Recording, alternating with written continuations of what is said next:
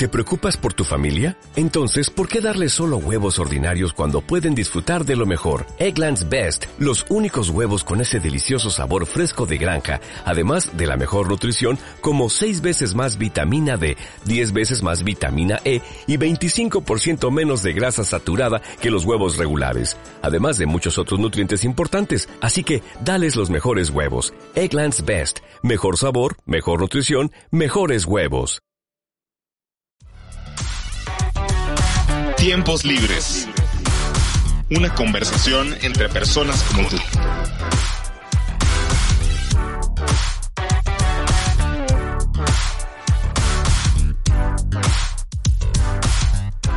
Comenzamos. Bienvenidos a este su podcast de confianza, cabecera y todo lo que usted quiera. Tiempos libres el día de hoy. Me acompaña Carlos Piedra, Iván Saichan, Ana Paula Muñoz, Sofía Alba y Grecia Castelazo para hablar y hacer un recuento de los tres primeros años de gobierno del presidente Andrés Manuel, que han pasado rápido, pero también gracias a, los efectos de la pandemia, pero también se han sentido como tres años debajo del agua para algunos otros. Entonces, el día de hoy vamos a hacer un corte de caja, como se dice, vamos a hacer un recuento de los principales resultados que ha arrojado este sexenio y los que a lo mejor eh, suenan como los más próximos para las personas que nos están escuchando. Por lo tanto, el día de hoy vamos a empezar con economía. Podremos vocalizar en varios índices como el PIB per cápita, la confianza de los inversionistas que ha venido a desplome, podríamos hablar también de la formación fija bruta de capital, podríamos hablar de muchas cosas, pero lo importante para mí, o lo que creo que resume la imagen del sexenio dentro del punto de vista económico, es que a partir de la pandemia, posteriormente a esta, se han creado 1.200.691 empleos y faltan todavía 192.713 empleos para llegar a niveles prepandémicos. Es decir, todavía hay personas que siguen buscando trabajo y que lo perdieron gracias a la pandemia. El problema es que de estos 1.202.691 empleos, es que 9 de cada 10 de estos son informales. Y podrían decirme, bueno, ¿y eso qué? ¿Es que, ¿Eso qué importa que sea informal? Bueno, pues el problema es que los empleos informales tienen ciertas características versus los empleos formales que preocupan y es, por ejemplo, el hecho de poder tener ingresos menores y volátiles, no tener un colchón de liquidación en caso de la pérdida del empleo y que no se generen ahorros para el retiro. Esto significa que con estas condiciones una emergencia médica puede significar la ruina de los ingresos familiares, como ha pasado, por ejemplo. Gracias al COVID, algunos de las personas que se dedican hacer los sustentos de las familias, al morir o al padecer COVID, pierden su empleo y no pueden generar ingresos para sus familias. Esto, además, lleva a la lastre un problema mucho más grande como sistemático en el país y es que Oaxaca, Guerrero y Chiapas presentan el doble de informalidad que, que, estados como Coahuila, Baja California Sur o Nuevo León, que son más conocidos por tener mejores condiciones de vida para las personas que en ellos habitan y esto se debe a que la productividad por hora de los trabajadores formales es mucho mayor que la de los trabajadores informales. Esto al mismo tiempo para el gobierno le genera una menor recaudación. Esta menor recaudación o lo poco o lo mucho que se genera de recaudación se ocupa para programas sociales que justamente sirven para nivelar la cancha y generar condiciones sociales como pensiones para el retiro y un sistema de salud que es auspiciado por las personas que sí pagan impuestos y trabajan desde la formalidad. Es decir, tenemos un círculo vicioso de generación de empleos y que el gobierno de Andrés Manuel presuma la generación de 1.200.000 empleos, pero en realidad la mayoría de ellos son en condiciones precarias de informalidad, que al mismo tiempo significa que el gobierno va a ver sus arcas menos favorecidas porque estos empleos no pagan impuestos y se tendrán que usar los altos impuestos que pagan las personas que están dentro del rubro de la formalidad para nivelar la cancha de las personas que no, que no los pagaron o que no pudieron encontrar un empleo formal. Entonces, ¿Es verdaderamente un logro la creación del empleo de Andrés Manuel? Pues no. A la larga va a tener más problemas para el país y para las personas en particular. Sí, claro, y también hay que recordar que en su informe mencionó que había una recuperación en la economía, pero en realidad pues no, no hay como tal una recuperación. O sea, hay que recordar que el 2020 fue un año muy difícil para todos porque llegó una pandemia que afectó a nivel mundial.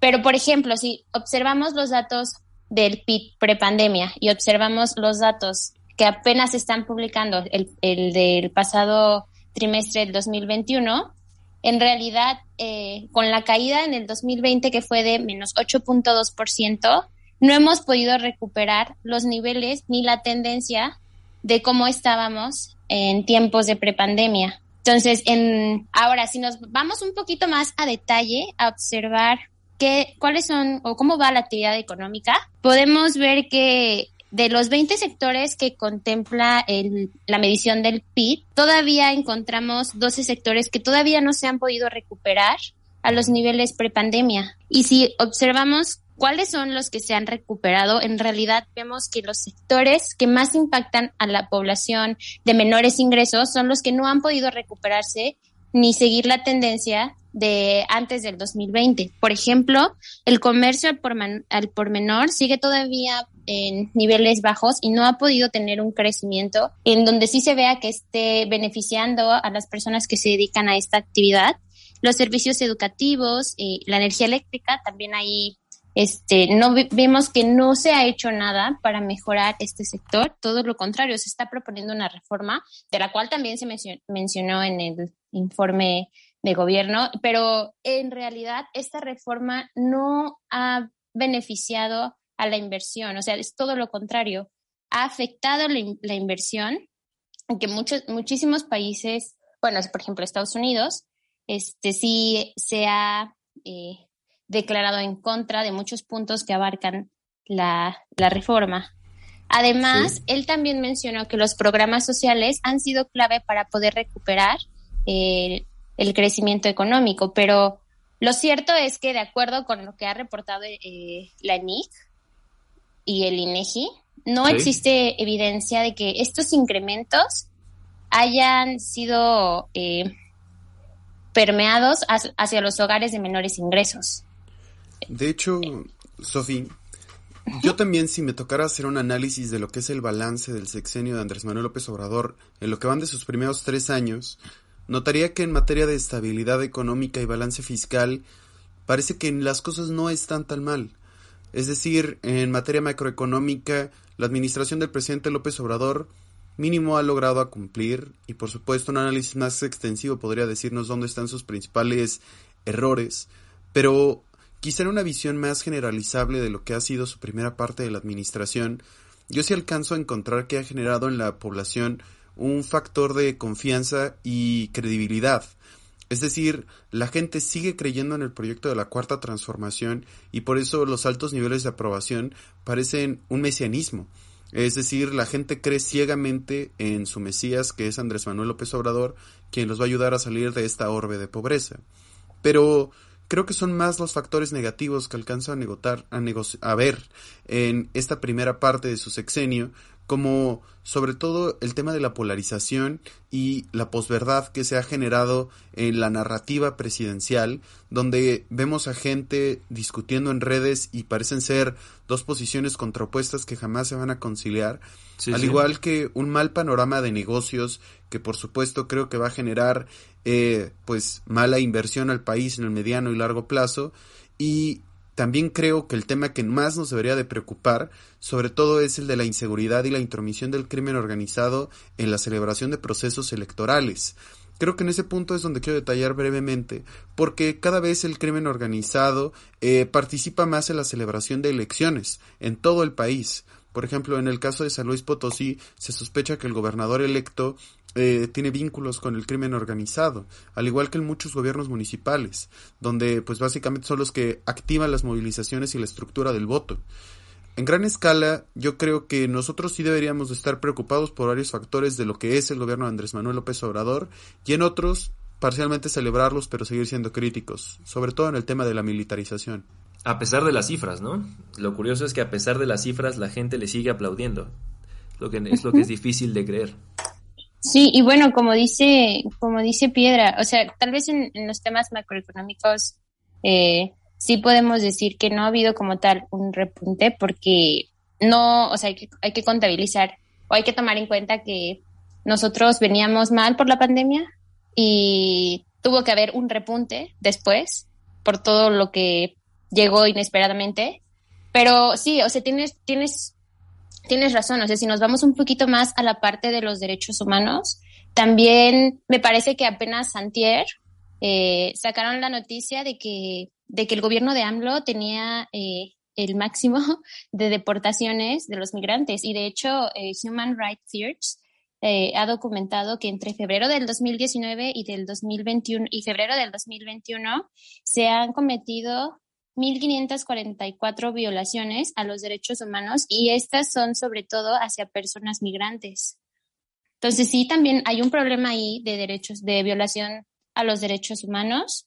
Este, también la parte de la seguridad, como dices, no nos ha impactado muchísimo. Yo creo que todos podemos darnos cuenta de que sí ha, crecido mucho la violencia eh, en ciertos territorios, que antes decías, pues es que nunca pensé que fueran a balasear aquí en, en este templo tan importante como por ejemplo en el caso de Oaxaca, que se reportó hace como dos semanas que mataron a un, a un, a un hombre en, uno, en un lugar que estaba muy cerca de uno de los lugares más vigilados de la ciudad. Entonces, no te imaginas que esto fuera a pasar hace años, o sea, es, es un tema que ha crecido muchísimo y, y que también ha sido muy beneficiado por la alta corrupción que ha habido también en este gobierno. Claro, los militares nobles.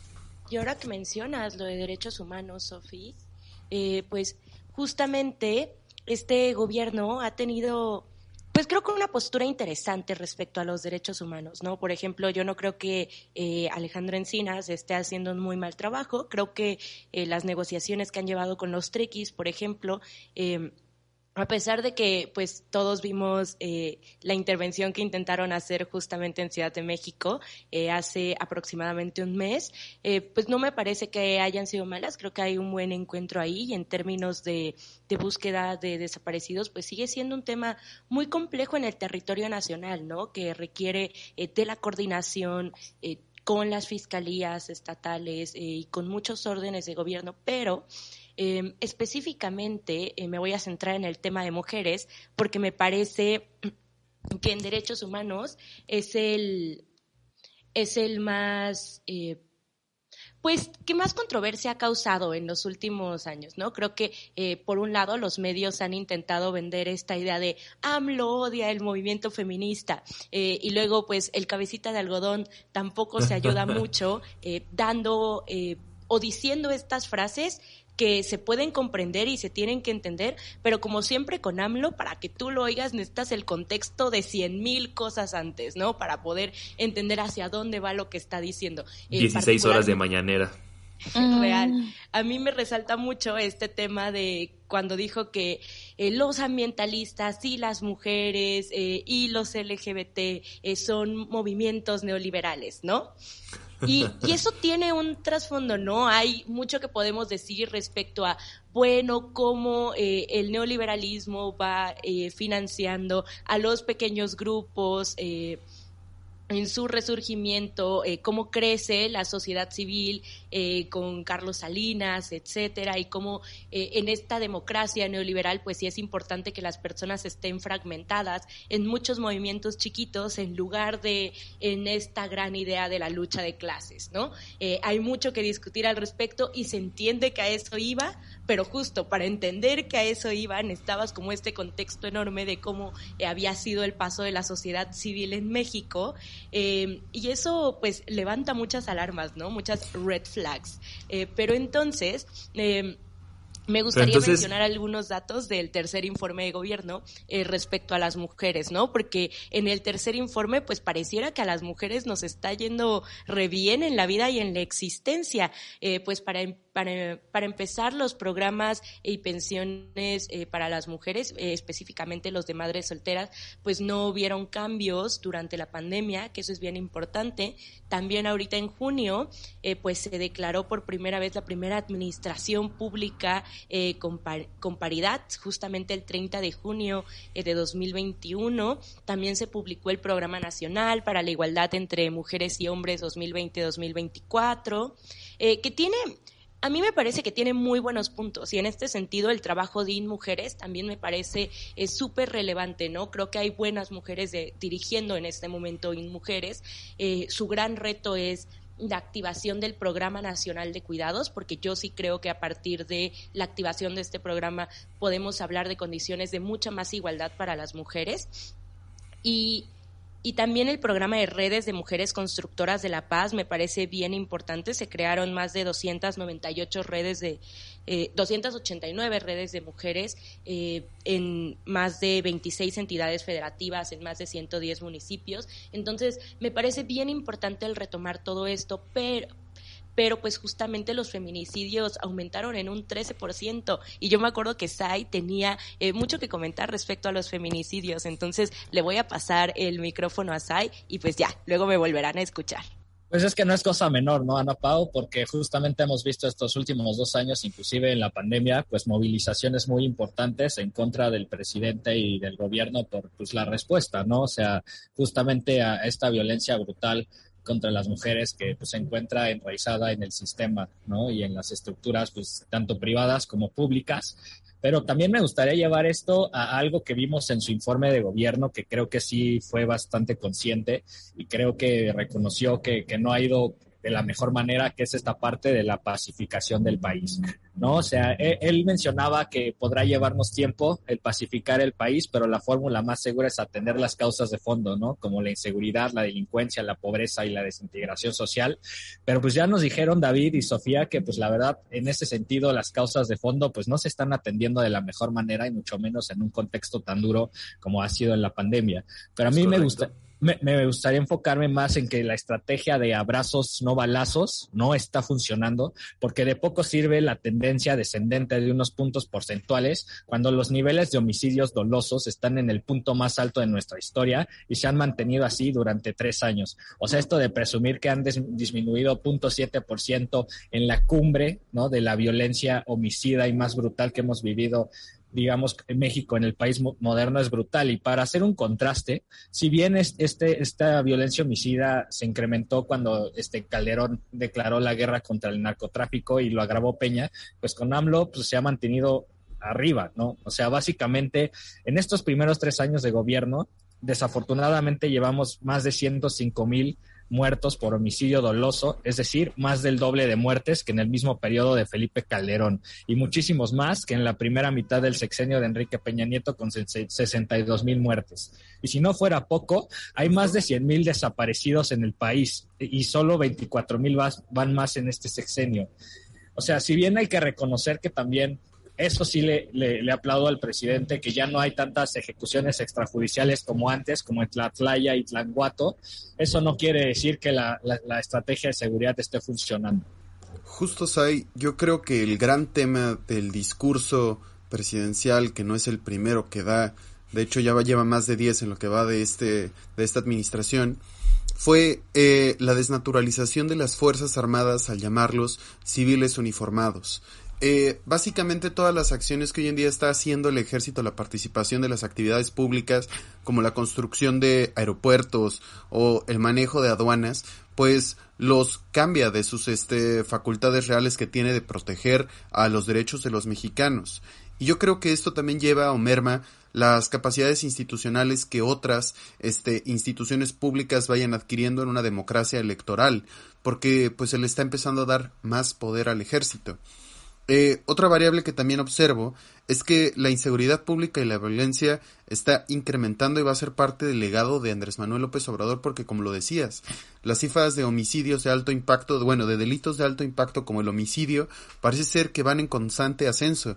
Y esto es que hay un binomio horrible que se está generando en el país y una es la recomposición de la nueva clase de política a través de un nuevo partido hegemónico que cada vez tiene más presencia en todos los estados del país y parece que no hay una oposición que le haga frente, que eso es malo naturalmente para una democracia, pero es compatible con ella.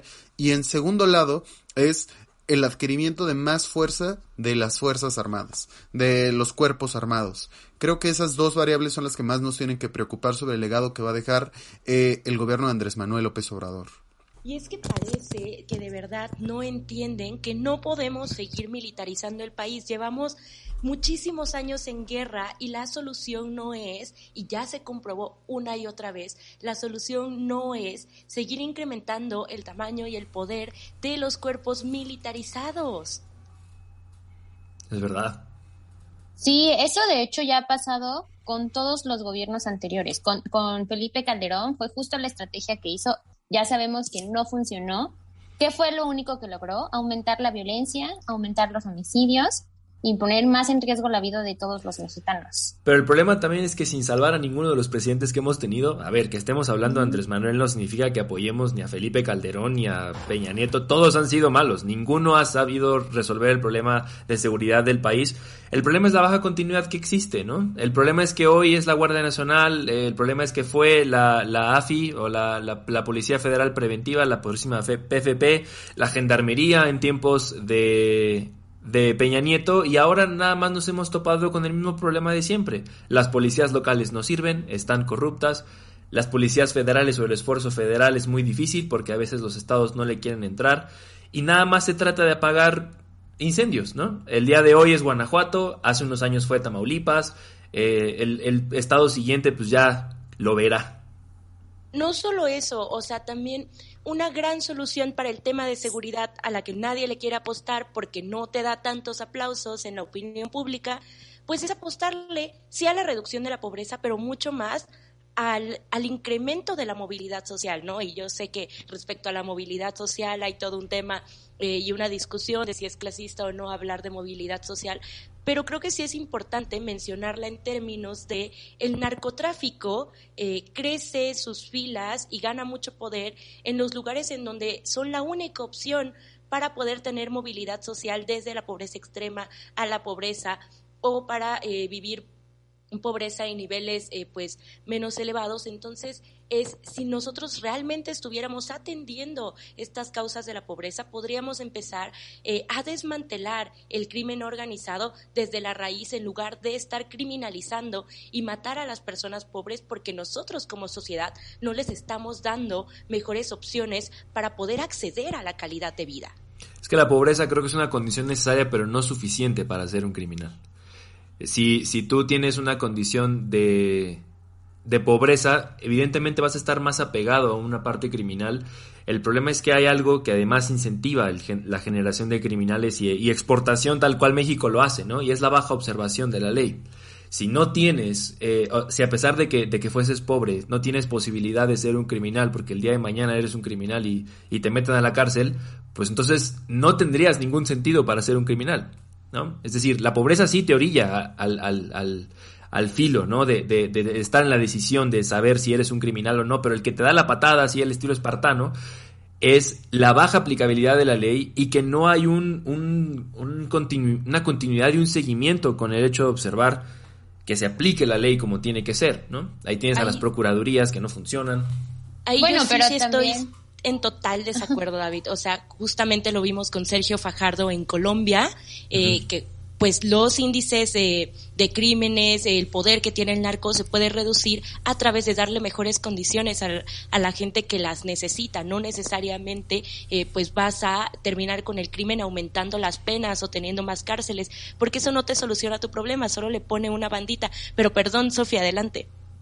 No, no, no. Lo que quería agregar es que o sea, es que lo que está diciendo David es que ser pobre no es una condición como tal o un factor que te orilla a ser narcotraficante, porque, no es o sea, sí son más vulnerables, exacto, pero existen otros factores que pueden influir para que las personas decidan eh, dedicarse o irse por este rumbo, o sea, ser narcotraficante o, dedicarse al crimen organizado.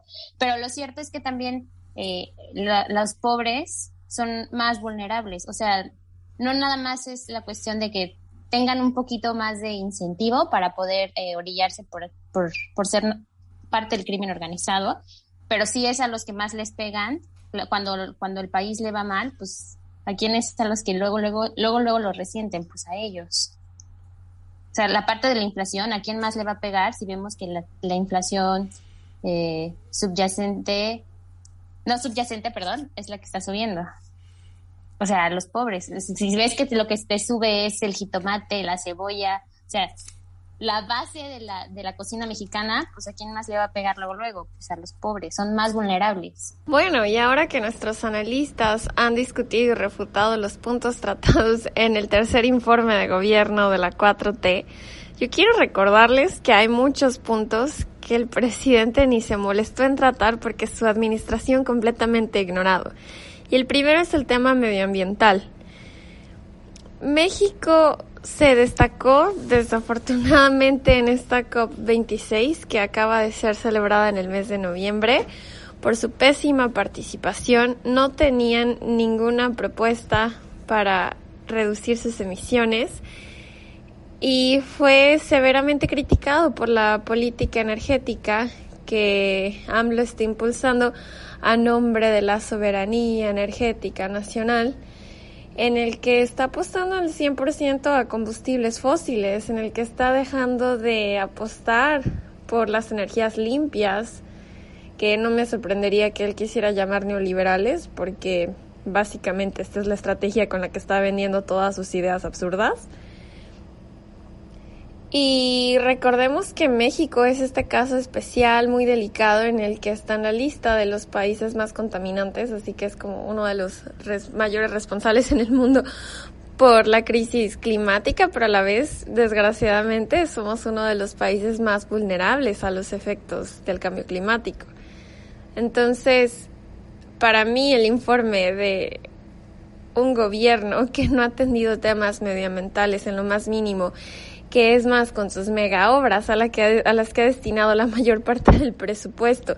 Está cometiendo verdaderos ecocidios como lo es el tren Maya, que han presentado una cantidad inmensa de irregularidades o como es la refinería Dos Bocas.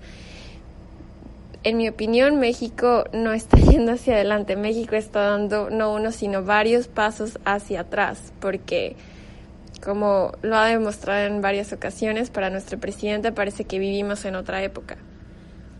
¿Qué les parece si vamos con una conclusión? Una conclusión rapidona. Si quieren empezamos por el señor de la solemnidad, Carlos Piedra. yo creo que para concluir, más que hacer un balance de lo que ya fueron los tres años de gobierno de Andrés Manuel López Obrador, hay que ver a dónde sigue los siguientes tres años. Yo creo que López Obrador va a seguir siendo un presidente sumamente popular, se va a mantener a menos de que ocurra un gran escándalo durante su presidencia, lo cual dudo.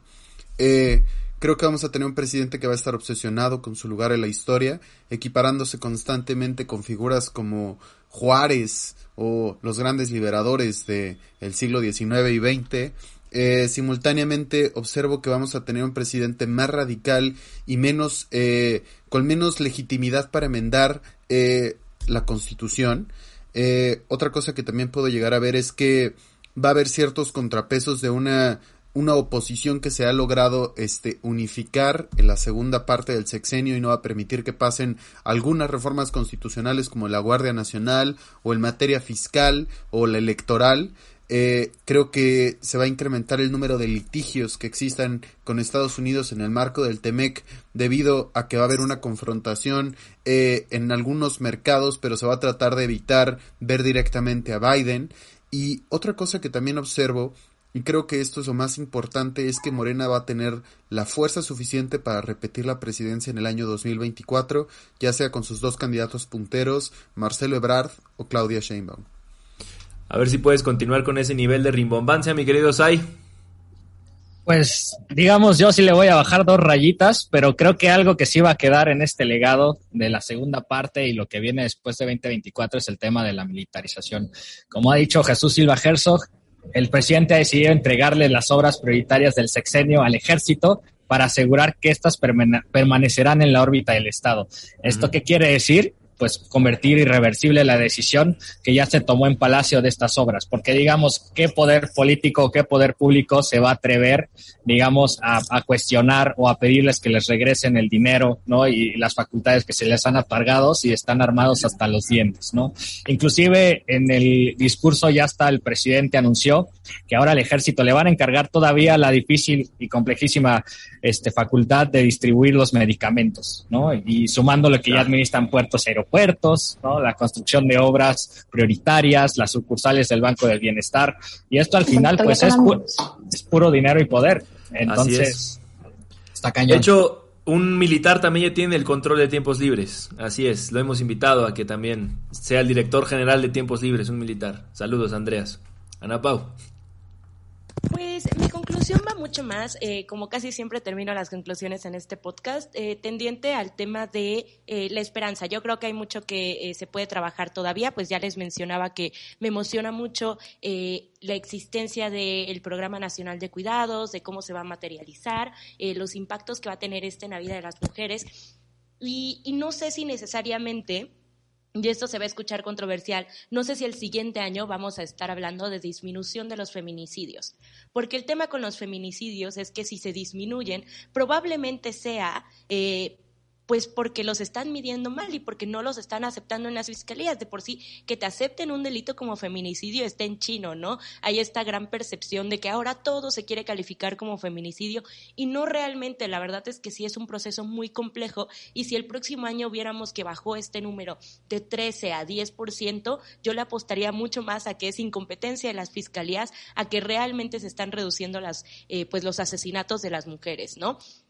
Porque creo que sí me gustaría hablar de una sociedad en la que los asesinatos de las mujeres no solamente se vuelven eh, pues mucho más inaceptables, sino que hay muchas más consecuencias para los feminicidas, que para mí es eh, pues me parece importante que las víctimas puedan acceder a su propia definición de justicia con todo lo que implica, pero eh, pues sí, me emociona que en temas de mujeres podamos estar hablando esto el siguiente año. Y demás eh, estados, este año tuvimos muchos estados que justamente eh, pues legalizaron la interrupción legal del embarazo y pues ojalá podamos estar discutiendo de muchos más estados en la República, ¿no? Bueno, yo quiero hacer una conclusión bastante extensa. Como viene mencionado, el gobierno de López Obrador ha ignorado completamente los temas y los problemas medioambientales parece no estar consciente de que esta es una crisis global que nos compete a todos, pero a la vez las prioridades de su gobierno ni siquiera han sido atendidas de la mejor forma. Estoy de acuerdo con que el bienestar de la población, con que la atención a las personas que viven en situación de pobreza extrema es una gran prioridad y yo pienso que en cualquier sistema debería de haber fondos de emergencia para que estas personas tengan un incentivo inicial para poder sostenerse y después salir adelante. Sin embargo, estas políticas de asistencialismo no están realizando la tarea como se debería porque aunque ellas en sí estén bien, la forma en la que se ha financiado me parece arbitraria porque se han cortado fondos de cosas que pueden tener un gran efecto a largo plazo, como en ciencia y tecnología, y en realidad no ha tocado a los más poderosos del país. O sea, recordemos, y aquí le recomiendo a la, audiencia de Tiempos Libres que escuche nuestro episodio de Pandora Papers, muchos políticos de Morena salieron embarrados en esto. Eh, definitivamente sigue habiendo corrupción en esta administración, pero se quiere ocultar. Yo creo que en una mayor recaudación de impuestos para las personas más poderosas y en otras fuentes de corrupciones de donde se puede sacar este dinero para dar todos estos programas sociales, pero en mi opinión, si tocamos o si desestabilizamos los fondos de desarrollo de ciencia y tecnología, de educación superior, no estamos haciendo más que condenar a nuestro país al atraso y a nuestra población a la dependencia. Y esto es lo que busca este presidente. Solamente busca proyectos que lleven su nombre, solamente quiere popularidad y desgraciadamente una muy buena parte de nuestra población lo está creyendo para nuestra mala suerte. Pero si no podemos tener esa visión a futuro, si no sabemos que el desarrollo, que la tecnología es lo que verdaderamente va a fortalecer a nuestro país económicamente, no vamos a poder salir de este círculo vicioso y la población va a hacerse dependiente porque no va a tener fuentes de crecimiento. Entonces, mi conclusión es pues es bastante triste. Yo estoy muy decepcionada con esta administración y ahora más que nunca llamo a la población para que desarrolle el sentido crítico. Bueno, yo quiero concluir. Eh, me voy a enfocar un poquito más en la parte económica Y quisiera decir que después del pasado informe del presidente y del tiempo que lleva la 4T gobernando este país, sé que no ha sido nada fácil, digo, se enfrentaron a uno de los eventos como más nuevos y relevantes que hemos sufrido a nivel mundial, pero sí quisiera eh, decir que el presidente en su informe eh, habló mucho sobre una recuperación económica, sobre unas finanzas públicas más sanas, eh, históricos en la parte de las remesas, y lo cierto es que hay, hay que considerar la pandemia para poder entender por qué hubo un repunte, pero qué es lo que está haciendo el gobierno. Para mí, desde mi punto de vista, no se ha trabajado como tal en, los más vulnerables, que es justo el discurso que él maneja. Se ha olvidado de muchas minorías, como las mujeres, como lo dijo esta, esta Ana Pau. Eh, no se ha trabajado como tal en solucionar un problema de inseguridad. Y pues yo con lo único que me quedo es con que sé que el presidente tiene buenas intenciones, pero no ha sabido eh, arreglar todos los problemas que ya hemos venido arrastrando desde hace mucho tiempo. Y se ha vuelto en un círculo vicioso de volver a caer en lo mismo sin poder solucionar o como tal. Entonces, yo solo quiero concluir eso. Sí, porque qué bonito sería vivir en el país que Andrés Manuel da en sus discursos, que Andrés Manuel nos, nos, nos vendió en el tercer informe de gobierno. Qué bonito sería vivir en un México que tenga esas cifras, que tenga esos resultados. El problema es que de los resultados que menciona Andrés Manuel, pues muy pocos se sostienen o muy pocos las cifras revelan que así es. En el detalle está, el diablo está en el detalle, ¿no, Sofía? Como nos dijiste, la recuperación económica, pues sí, ¿no? Pero ¿cuál? ¿En, qué sectores? ¿En qué, ¿A quién ha, ha, mejorado? ¿A quién ha beneficiado la reactivación económica? La seguridad, pues a quien tiene dinero para pagarse el, el, juicio, ¿no? Y la fiscalía anda detrás de personas de alto impacto mediático como para poder decir que está haciendo bien su trabajo. El problema es que no le ha funcionado de nada. Entonces, ojalá que sí, ojalá que, que Andrés Manuel no sé, la verdad se me hace muy difícil que revise internamente qué está haciendo mal. Eh, hay cero autocrítica en la 4T. Y ojalá que al futuro esta narrativa al menos se convierta en una realidad para las personas que más lo necesitan, porque sí, por el bien del país deberían de ser primero los pobres. El problema es que hoy no es así. Ya saben que si tienen oportunidad, vacúnense. Si ya les ha llegado la vacuna a su lugar de residencia, por favor, no olviden vacunarse, evitemos más variantes. Les mandamos un abrazo en nombre de Todo Tiempos Libres y les recordamos que muchas gracias por escucharnos y nos vemos la próxima semana. Hasta la próxima. Esto fue Tiempos Libres. Gracias por escucharnos.